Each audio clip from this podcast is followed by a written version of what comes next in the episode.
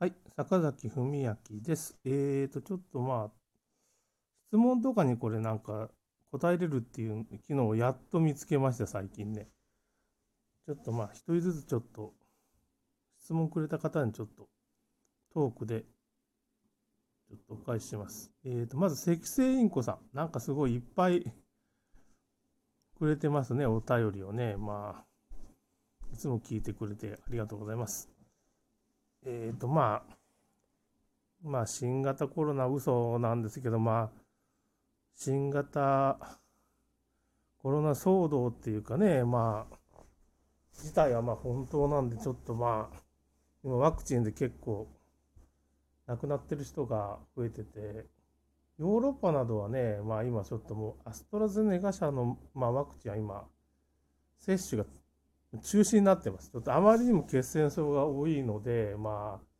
あ、あと高齢者がすごい勢いで亡くなってるんで、まあ、アメリカなんかで1000いくらって言ってますけど、本当は100倍ぐらいっていうか、100分の1の法則っていうのがあって、ああいうところに報告が来る、厚労省とかにそういう被害報告が来るっていうのは100分の1ぐらいなんですよ。公式データっていうのは。だから1000人亡くなってるってことは、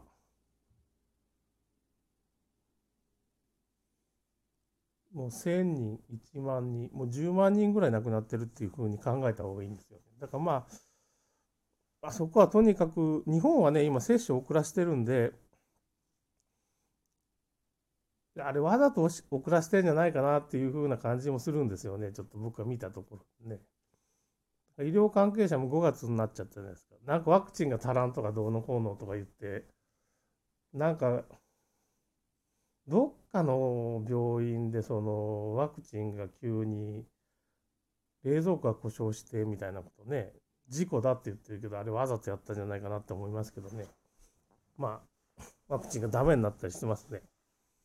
まあ、すごいお金を無駄になるんですけど、まあ、国民を守られるんで、まあ、それはそれでいいと思います。えっ、ー、と、次は、花心花子さん。ああ、この人もまあ、いろいろ、だいぶ前の返信になるんですけどね、ありがとうございました。いつもラジオトーク聞いてもらって。ありがとうございます。えっ、ー、と、DJ 特命さんですね。厚労省と議員に提案したいので、ワクチン問題の制裁シェア。まあ、これね、あの、あそこですね、あの、ウィーライズっていうのがね、ウィーは WE ですね。ライズは RISE っていうところが、まあ、ウィーライズって言って、まあそういうお医者さんが、まあ、厚労省とか議員とかにこう、問題の詳細について、あの、内海議員とかもいるんですけどね、10人ぐらいだったね、武田先生とか、そこを見てもらったら、そこのホームページが一番まとまってて、まっとうなことが書いてますから、あの、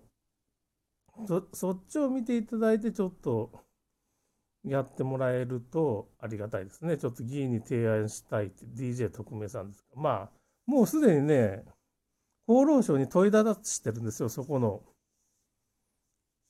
ホームページでね。武田先生、内海さんって、まあ、あとまあ、大橋、大橋誠さん、徳島大学名誉教授、まあ他にもいろん何人もいて、大阪大学かな、大阪市立大学かなんかの人もいるし、まあもうすでにね、厚労省にはまあ、山本節子さん、ジャーナリストの人はまあ、京都市役所にね、乗り込んでね、とにかくやめてくれ、やめてくれっていうかね、その辺もう本当実力行使に行ってます、山本節子さん。京都の人なんですね、あの、ジャーナリスト。京都の市役所乗り込んで、もうとにかくワクチン接種はやめてくださいっていうふうにもうちょっと今抗議に行ってますね。だからあそこで結構セミナーとか開いてるんで、山本節子さんブログがあるんでちょっと探していただいたら出てきますね。あのブログもあるし、YouTube に、えーと、ワクチン、ワクチン反対市民の会っていうのがありますから、そこをちょっと探してもらったらもうデータが集まりますね。あと、先々、えっ、ー、と、先々、ひろゆき医師っていうのが、まあ、本が今回出て、ワクチンっていうかね、ウイルスは存在しないとか、まあ、ワクチンのまあ関係の本が出てるんで、まあ、うつさんのホームページっていうか、YouTube もかなり充実してきてるんで、問題点とかワクチンはもうかなりあるんで、そこをちょっと参照していただければ、僕なんかよりまあ説得力あるってちゃんと書いてあるんで、文章として。そこをちょっと、G、DJ 直面さんにはまあちょっと、その辺をお願いしたいです。えっ、ー、と、あと困ったラジオさんですね。えー、先生、私はワクチン強制接種に反対です。恐ろしいです。いや僕もね、反対なんですけどね、ちょっともう、まあ、ここはまあまだ大丈夫なんですけど、ここのラジオもねララ、レディオトークかラジオトークなんですけど、変な医者の人がいるでしょう。だから僕が、僕が行くとこちょっとそういうお医者さんに囲まれてて、ワクチン推進派のお医者さんが、ノートっていうとこにも、もうそう、お医者さん連合みたいなのがいるんですよ。もう囲まれててさ、もう僕が文章書いてるとこもう、最近ノートで文章書こうとしてもね、僕の携帯からアクセスできなく、アクセス遮断されたりしてるんですよね。恐ろしいですね。僕、かなりマークされてるんで、もうちょっと僕はちょっと難しいです。もうね、ワクチン関係の発信がもうできない状態、手足縛られてるっていうか、まあ、まだ削除にならんだけマシみたいな状態になってきてて、今ちょっとね、SNS とかまあ YouTube にしても規制がぐんと上がってね、もうすごいことになってますよね。まあ、Facebook なんかやったらもうちょっとひどいこと、一般人でもひどいことになってるっていうか、ちょっと書いたらもう投稿自体消されますからね。まあ、Facebook っていうか、まあ、Facebook で結局僕ら、あの、なんていうかな、うん、マスクの非科学性とか、まあコロナとかの非科学性をまあ証明するっていうかね、Facebook グループみたいなのがあるんですよ。内海さん、内海聡さんがまあ作ってるんですけど、まあそこなんかまあひどいことになってるっていうかね、まあ、まあそこに情報ありますけど、まあその情報とかシェアしようとすると Facebook で消されたり、まあ何万人、あそこも2万人ぐらいいますからね、ちょっと。トランプ大統領を応援する会とかも5000人とか、まあ結構規模がでかいから、内海さんのまあが5万人か10万人ぐらいいますからね、内海さんのファンみたいなのがね、もう10万人ぐらいいるんじゃないですかね、ちょっと。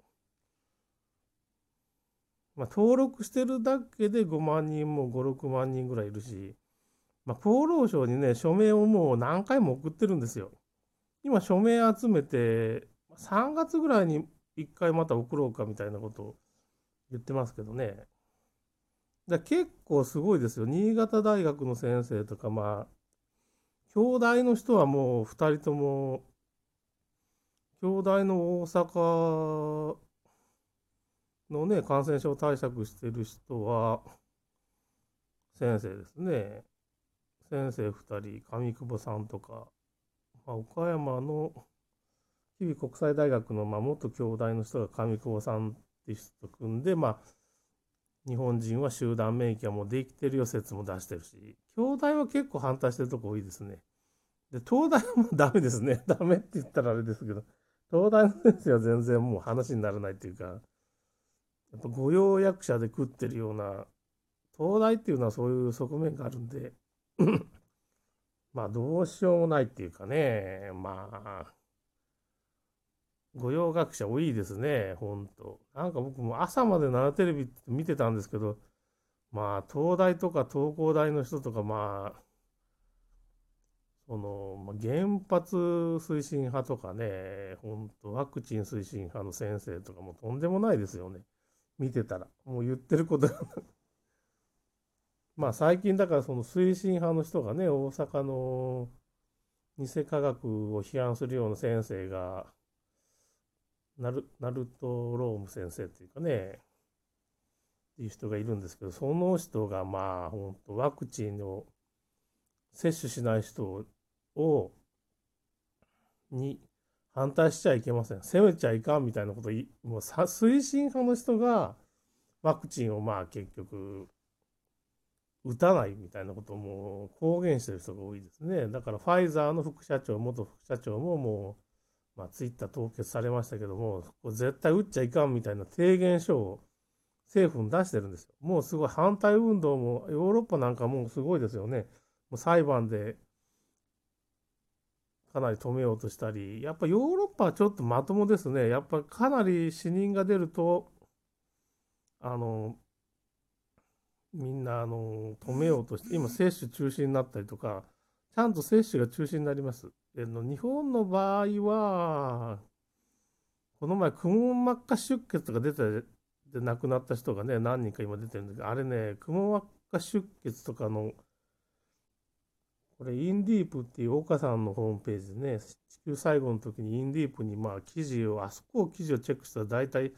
世界の動向わかるんですけど、まあ、そこをちょっとチェックしておってください、ほんと。